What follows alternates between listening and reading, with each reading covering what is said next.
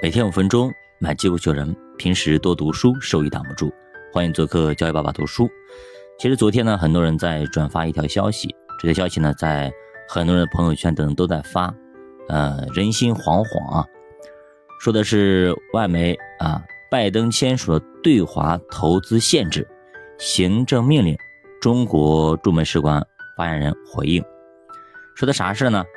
说拜登总统呢是在九号的时候签署了对华投资限制的行政命令，那要求美国的企业呢限制投资中国的核心科技领域这样的一个命令。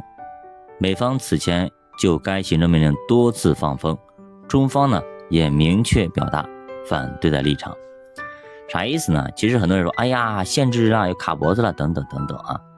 其实这东西啊，这消息不是说这两天啊，很早以前就放过风啊。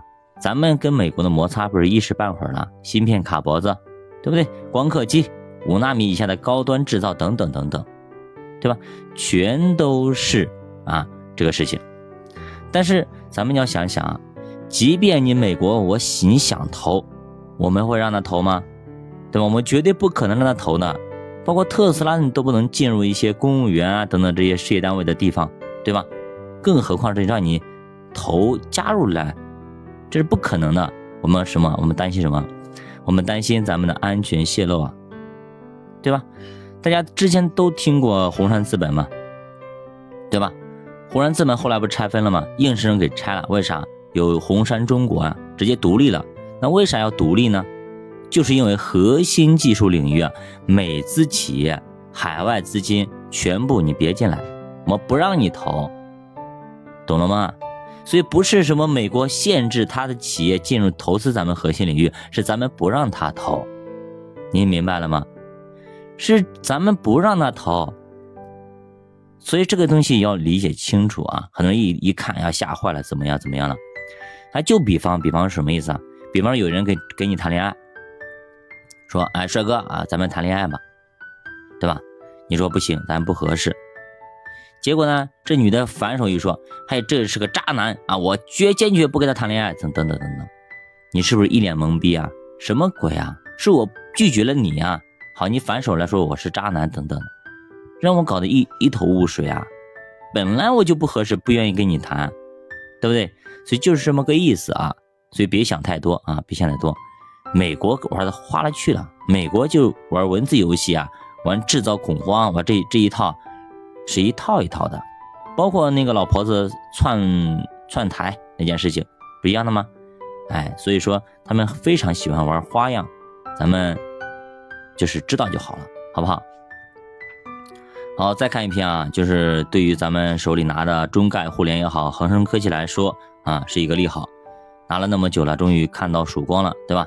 慢慢的加入国家队了，然后呢也不限制了，放开了平台经济等等等等，对于中概、对于恒生科技等等都是非常好的。而且我给大家看一组数据啊，看组数据，呃，是那个八月十号昨天的晚上六点多公布的啊。